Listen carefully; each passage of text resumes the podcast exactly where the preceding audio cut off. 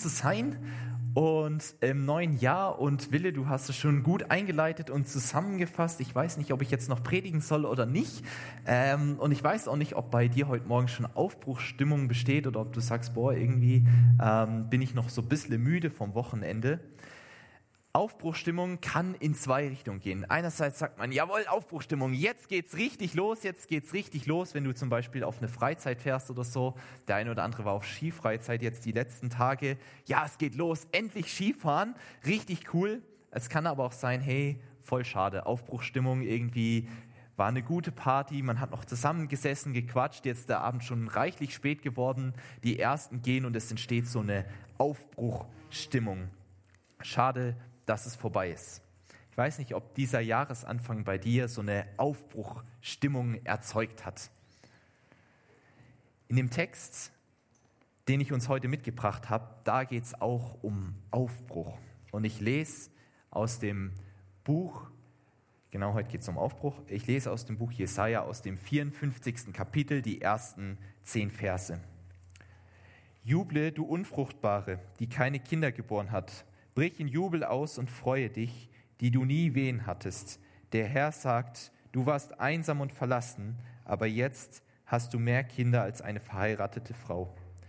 Schaff mehr Platz in deinem Zelt, spann die Zelttücher weiter aus, ohne zu sparen. Verlängere die Seile und schlag die Flöcke fest ein, denn du wirst dich nach rechts und links ausbreiten.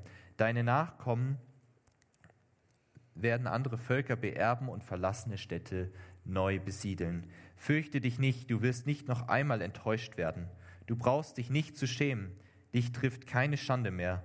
Du wirst die Enttäuschung deiner Jugend vergessen, an die Schmach deiner Zeit als Wipfel wirst du nicht mehr denken. Denn dein Ehemann ist Gott, der dich geschaffen hat. Sein Name ist Herr Zebaoth, der Heilige Israels ist dein Befreier. Er heißt Gott der ganzen Erde. Es ging dir wie eine Frau, die verlassen wurde und tief gekränkt ist, aber jetzt ruft der Herr dich zurück. Dein Gott fragt, kann man denn, seiner Ju kann man denn seine Jugendliebe verstoßen? Für eine kleine Weile habe ich dich verlassen, aber mein Erbarmen mit dir ist groß, dass ich dich wieder heimhole. Als mein Zorn aufwallte wie eine Flut, habe ich mein Angesicht eine Weile vor dir verborgen, aber meine Liebe hört niemals auf. Darum habe ich Erbarmen mit dir, das sagt der Herr, dein Befreier. Ich verhalte mich wie zur Zeit Noahs. Damals habe ich geschworen, die Flut, die über Noah gekommen ist, soll die Erde nicht noch einmal überschwemmen. Jetzt schwöre ich, ich werde nicht mehr zornig auf dich sein und dir nie mehr drohen. Berge können von der Stelle weichen und Hügel ins Wanken geraten, aber meine Liebe weicht nicht von dir und mein Friedenspunkt wankt nicht. Das sagt der Herr, der Erbarmen mit dir hat. ein spannender, ein langer Text, der uns verschiedene Sachen klar macht. Eine Sache, die er uns klar macht, ist kein Aufbruch ohne Vorbereitung. Egal, ob man auf eine Freizeit fährt oder ob es dran geht, jetzt heimzugehen oder ob der Jahreswechsel ansteht, kein Aufbruch ohne Vorbereitung. Egal, ob vor der Wanderung noch die Blasen schnell getaped werden müssen oder ob man noch schnell irgendwie ein Outfit für seine Kiddies einkaufen muss, weil die Mitarbeiter der Teenie-Freizeit sich überlegt haben, wir machen dieses Jahr einen Red Carpet-Abend.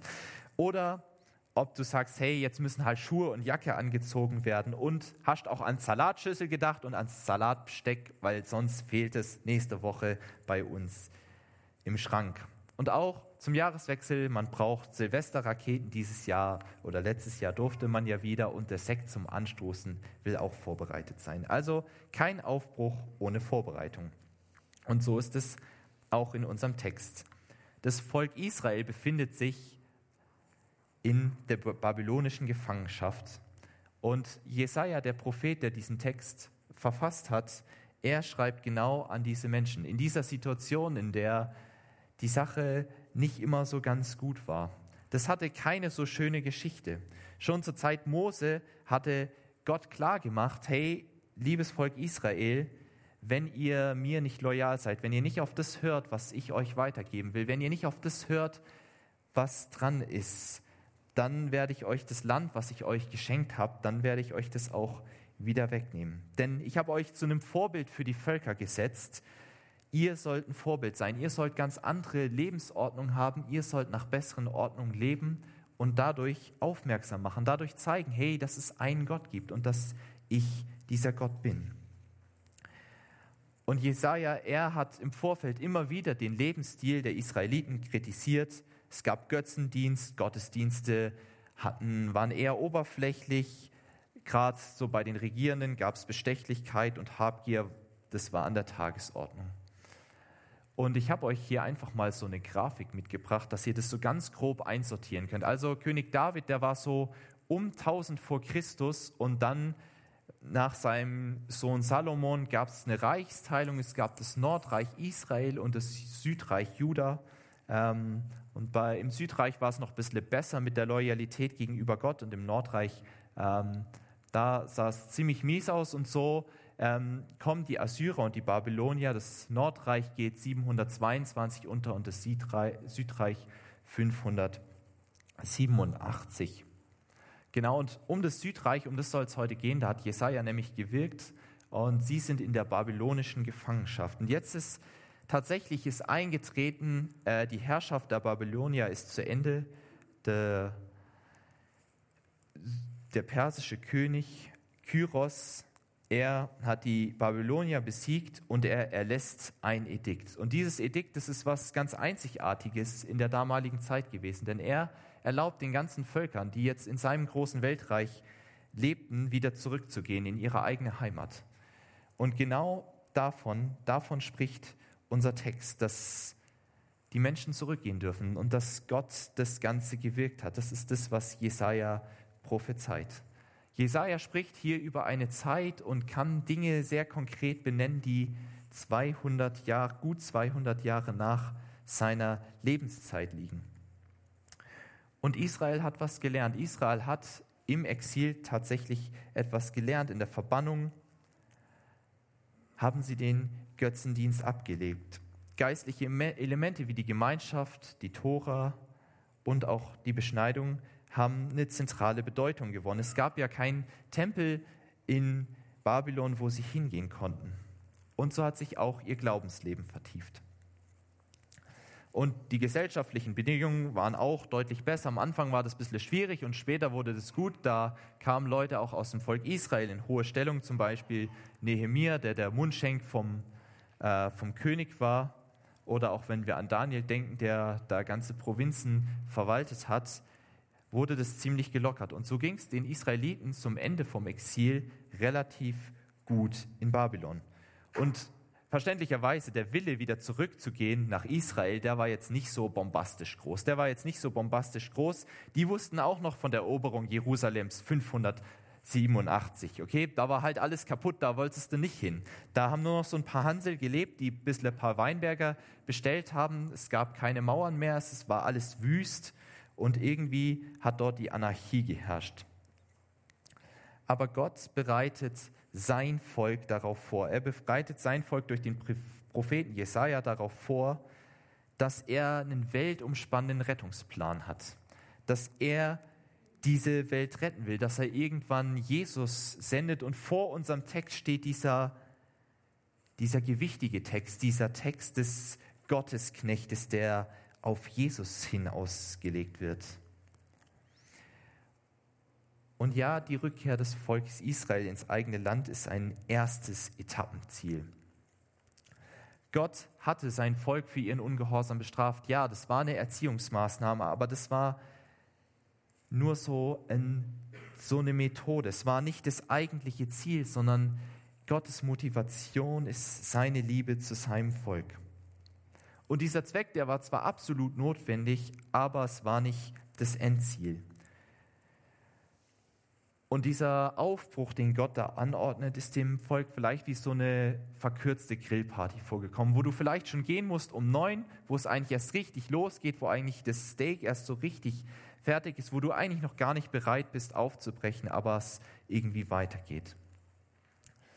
Und auch in unserem Leben ist es so, es gibt keinen Aufbruch ohne Vorbereitung. Nicht nur bei natürlichen Sachen wie Grillpartys oder Freizeiten oder dem Jahreswechsel, sondern auch in geistlicher Hinsicht. Ein zweiter Punkt für heute Morgen, das Why des Aufbruches. Also jeder Aufbruch braucht eine Vorbereitung und das Why des Aufbruches. Also warum soll man denn aufbruchen? Wenn etwas aufbricht, wenn wir aufbrechen, dann gibt es immer einen Grund dafür. Egal, ob das bewusst oder unbewusst ist, haben wir die Frage des Warum des Aufbruchs beantwortet. Zum Beispiel, wenn du auf einen Gipfel kletterst, dann wirst du das vielleicht machen, weil du die herrliche Aussicht genießt oder weil du einfach gerne wandern gehst oder weil du gesagt hast, ja, das ist jetzt so ein hoher Berg, so hoch bin ich noch nie geklettert, das ist für mich eine persönliche Challenge.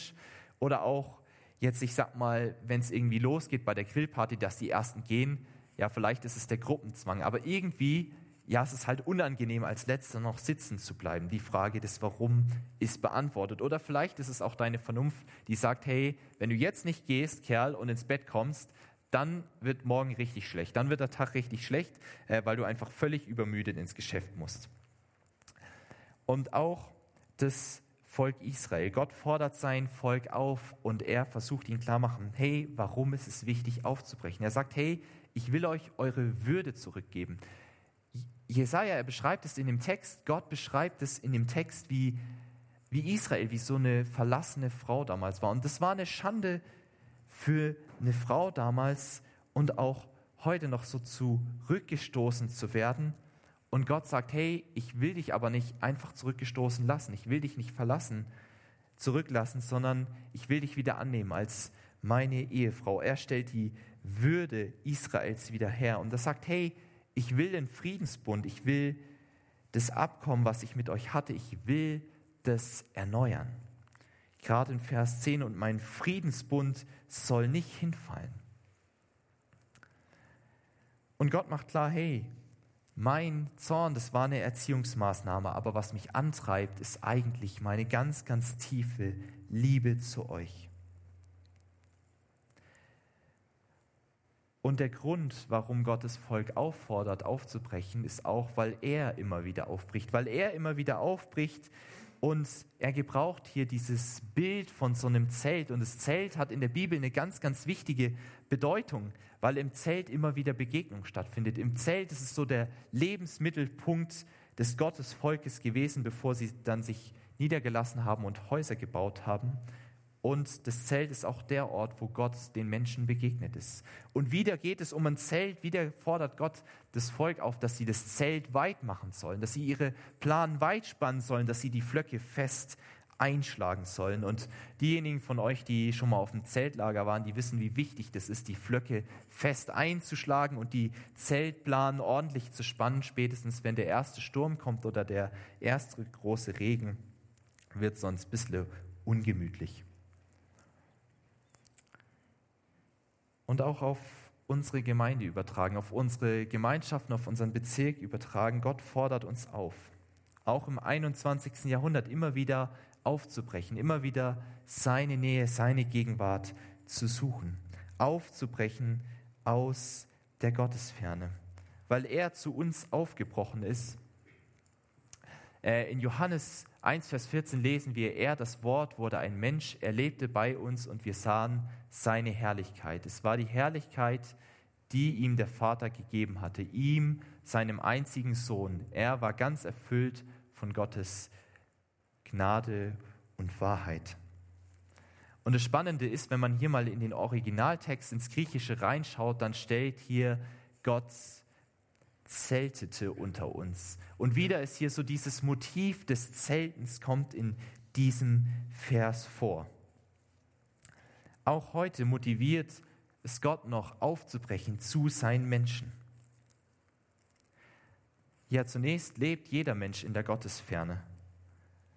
Und was Gott für sein Leben möchte, hat bis ein Mensch tatsächlich eine Entscheidung ganz bewusst für Jesus Christus trifft, hat es keine oder nur wenig Relevanz und vor allen Dingen wenig formgebenden Charakter.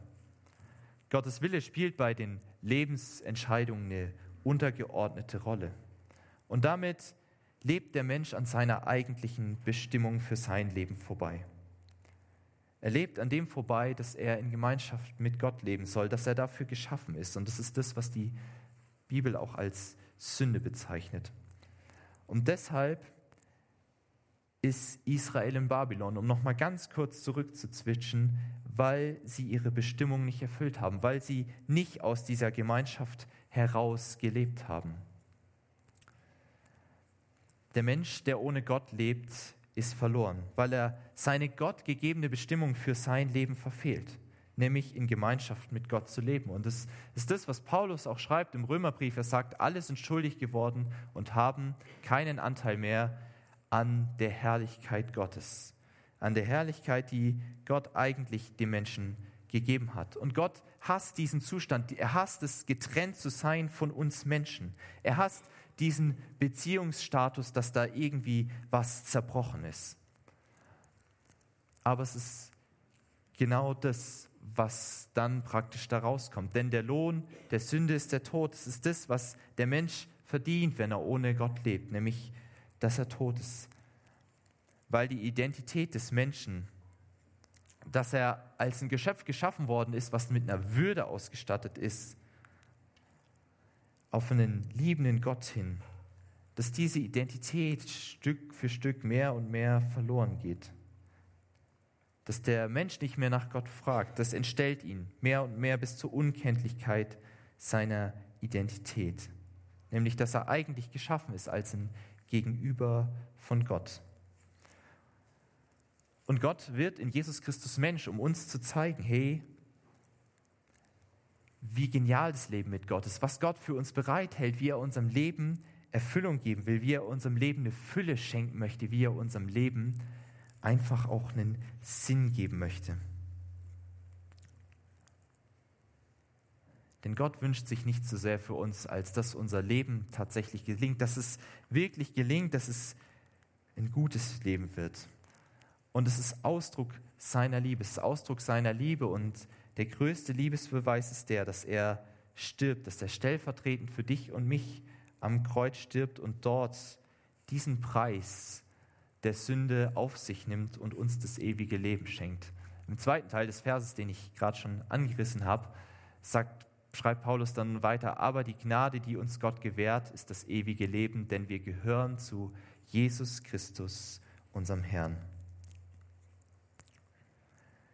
Und das alles, damit wir ein erfülltes Leben haben können. Und es beinhaltet die Vergebung, die Vergebung unserer Schuld, die wir auf uns geladen haben im Laufe unseres Lebens oder die uns vielleicht von anderen aufgedrückt worden ist. Vergebung auch dort, wo wir uns selber nicht vergeben können. Es beinhaltet Frieden, dass ich mich nicht zersorgen muss im neuen Jahr in meinem Leben, dass ich nicht mit meinen Versagen und meinen Unzulänglichkeiten irgendwie selber klarkommen muss und dass es mich irgendwie zerfrisst, sondern dass Gott mir Frieden schenkt, dass ich so wie ich bin, dass ich vor ihm genüge, dass er mir Orientierung geben will, ein Leben mit Gott zeigt, hey, wo komme ich eigentlich her, wo gehe ich hin und wozu lebe ich? All diese Fragen, diese existenziellen Fragen, die möchte Gott in uns beantworten. Und auch, dass er uns Gelingen schenken möchte. Da, wo wir Gottes Werte für unser Leben beachten, da, wo wir danach leben, da kann Partnerschaft gelingen. Da kann der Umgang mit Geld gelingen, da kann das Zusammenleben mit anderen Menschen gelingen und da, ja, da wird der Umgang mit dem eigenen Besitz und mit dem Besitz anderen, können wir so gestalten, dass das Leben tatsächlich gelingen kann. Und die wichtigste Beziehung, nämlich die zu Gott, der unser Leben erhält, er ist auch derjenige, vor dem wir eines Tages Rechenschaft dafür ablegen müssen, wie wir unser Leben gelebt haben. Und dann sortieren sich auch alle anderen Beziehungen, alle anderen Beziehungen, die wir irgendwie haben, wenn die Beziehung zu Gott in Ordnung gekommen ist. Weil ich dann meine Beziehung aus der Vergebung gestalten kann zu anderen Menschen und mich nicht versuchen muss, auf Kosten von anderen zu profilieren. Das ist alles sehr theoretisch, vielleicht ein ganz, ganz plastisches Beispiel, was ich selber vor einiger Zeit gehört habe, ist, stellt euch vor, eine Spinne, die gerade ihr Netz spannt und sich überlegt, wo kann sie jetzt noch wegrationalisieren, also so viele Fäden verspinnen und so in Zeiten von der Wirtschaftskrise ist halt schwierig. Also wo kann sie sparen? Und sie geht ihr Netz durch und überlegt, ja, welchen kann ich rausnehmen? Und sie kommt zu der Erkenntnis, ja, eigentlich kann ich keinen Faden rausnehmen. Kein Faden, ähm, jeder Faden von dem Netz ist wichtig. Und dann stellt sie fest, boah, ja, jetzt habe ich einen Faden gefunden. Da ist noch ein Faden. Da wusste ich sowieso noch nie, wozu der eigentlich gut ist. Das ist nämlich der Faden, der senkrecht nach oben geht. Und kurzerhand entschließt es sich, den Faden einfach durchzubeißen. Das Netz fällt zusammen. Und ungefähr so sieht es aus, wenn wir den Faden zu Gott durchbeißen. Also warum geistlich aufbrechen? Ich möchte den Punkt zusammenfassen. Weil es nichts Besseres gibt, als in dieser Gemeinschaft mit Gott zu leben. Ein Jünger bzw. eine Jüngerin von Jesus zu werden, weil es kein menschliches Problem gibt, das nicht in der Lebensschule von Jesus gelöst werden könnte. Egal welches große Lebensproblem du vielleicht ins Jahr 2023 mitgenommen hast, sei dir bewusst, hey, in der Lebensschule von Jesus kann auch dieses Problem gelöst werden. Aber Aufbruch geschieht nicht einfach so, sondern Aufbruch kostet auch etwas. Es gibt einen Preis des Aufbruches. Aufbruch ist herausfordernd, weil es bedeutet, dass ich ein Opfer bringe für ein größeres Ziel. Zum Beispiel, wenn ich auf den Gipfel steigen will, dann muss ich halt auch die schwierige Etappe mitnehmen. Die, wo ich vielleicht ein bisschen klettern muss und wo es dann halt schwierig wird, wo ich an meine Grenzen komme. Psychisch, vielleicht auch ähm, ganz physisch. Es braucht den Mut, sich anzumelden zu einer Freizeit. Vielleicht als erstes sich anzumelden und sozusagen der zu sein, der vorausgeht, damit nachher eine richtig coole Freizeit dabei rauskommt, weil andere dann sich auch noch anmelden. Oder es erfordert den Mut, auch mal einen Gesprächsimpuls zurückzuhalten und zu sagen, okay, jetzt ist es halt schon halb eins, jetzt sollte ich langsam heimgehen. Und eine Selbstfürsorge für sich selbst zu betreiben. Und auch Gott, der sein Volk sammeln möchte, er zeigt auch, hey, auch für dieses Volk gibt es einen Preis. Einen Preis für den Aufbruch und das ist nämlich die bekannte und die komfortable Situation, in Babylon zu verlassen, um herauszufinden, was an diesem Versprechen Gottes dran ist. Dass er es möchte, dass das Volk zurückkehrt, dass es die Zelte weit macht und Platz schafft, dass Gott sein Volk sammeln möchte von allen Enden der Erde. Und die haben noch im Hinterkopf, hey, da ist alles kaputt, gell? Also da ist alles kaputt. Das heißt, es ist jetzt nicht so der attraktivste Aufbruch. Und in der Geschichte sehen wir, es brechen tatsächlich nicht viele auf. Es dauert lange, bis einige aufbrechen und Nehemia mühsam mit einigen wenigen die Mauer wiederherstellt. Aber Aufbruch passiert. Und Aufbruch geht aus dem hervor, dass Gott spricht. Und wenn wir das jetzt nochmal übertragen auf unsere Zeit, auf unsere Gemeindesituation, wenn du das überträgst auf dein persönliches Leben, was bedeutet es heute für dich, die Zelte weit zu machen und die Flöcke einzuschlagen, fest einzuschlagen? Das ist herausfordernd. Das ist herausfordernd, weil es sein kann, dass du dazu deine Komfortzone verlassen musst. Und ich möchte uns gerne nochmal daran erinnern, wer mit Jesus lebt, der ist nicht mehr Herr seines eigenen Lebens, sondern Gott ist der Herr seines Lebens. Es ist so ein bisschen wie, wenn du, in, einem, in deinem, wenn du dein Leben dir vorstellst, wie in so einem Auto. Okay, du sitzt am Steuer, äh, einmal ohne Gott, da sitzt Gott zwar trotzdem nebendran, aber du fährst einfach dahin, wo du gerade Bock hast hinzufahren. Das kann gut sein, es kann auch schief gehen, okay? Es kann auch sein, wenn du sagst, hey, Gott sagt, hey, bieg links ab, Klammer auf, weil vorne kommt ein Abgrund 100 Meter tief und du sagst, nee, ich habe keinen Bock abzubiegen, ich fahre geradeaus weiter, dann fährst du halt darunter. Ne?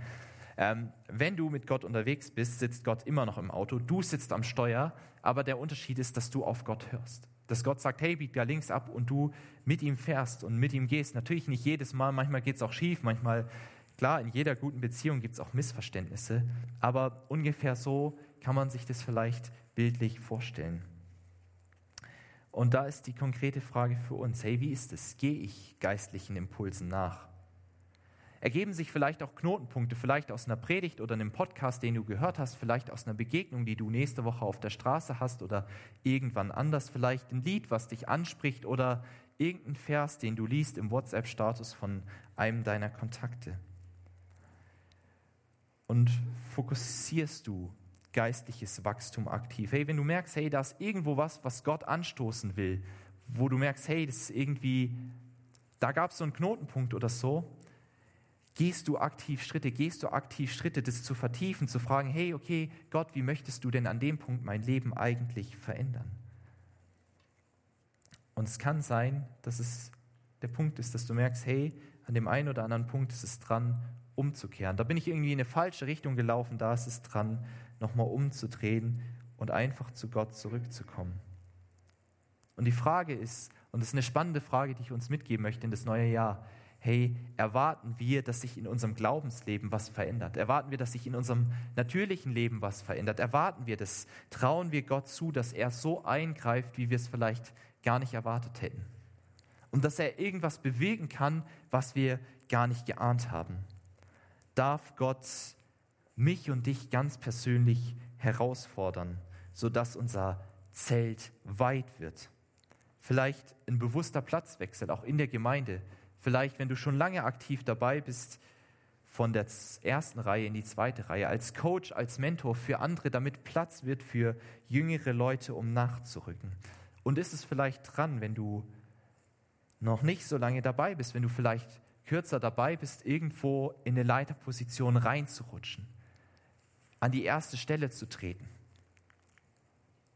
Ist es dran, ein Investment in Gottes Reich zu bringen, und persönliche Interessen vielleicht eine Zeit lang zurückzuschrauben um, oder auch unbekanntes Terrain für Gott zu erobern.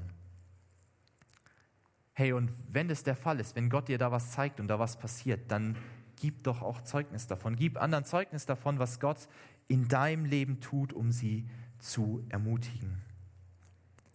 Darf Gott uns als Gemeinde herausfordern, so dass unser Zelt weit wird? Sind wir bereit, Festgefahrenes zu hinterfragen und es vielleicht an der einen oder anderen Stelle, wo es notwendig ist, an die jetzigen Gegebenheiten anzupassen? Sind wir bereit, uns von Gottes Geist verändern zu lassen, dass unsere Umgebungskultur vielleicht noch aktiver, als sie es jetzt schon tut, wahrnimmt, dass Gott bei uns am Wirken ist?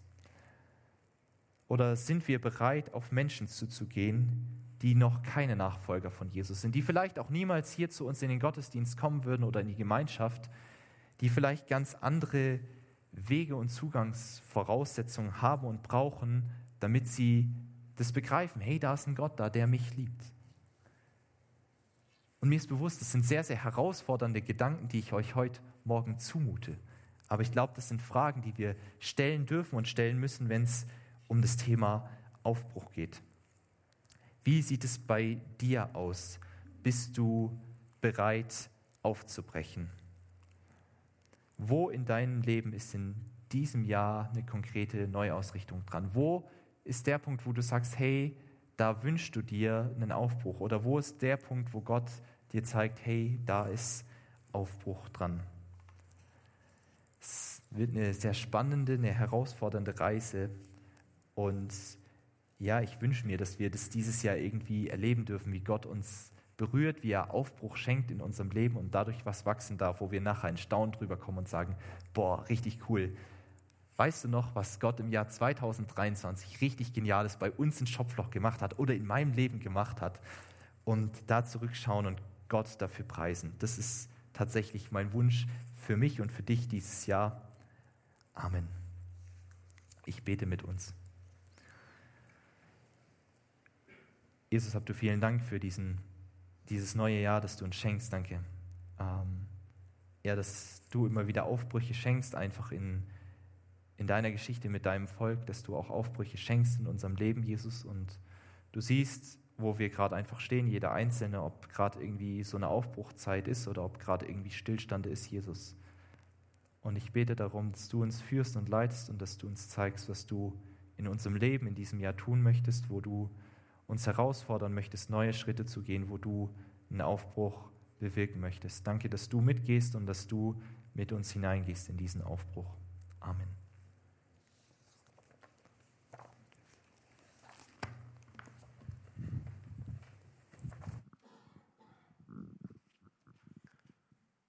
Jonathan, vielen Dank für das Mutmachen zum neuen Aufbruch.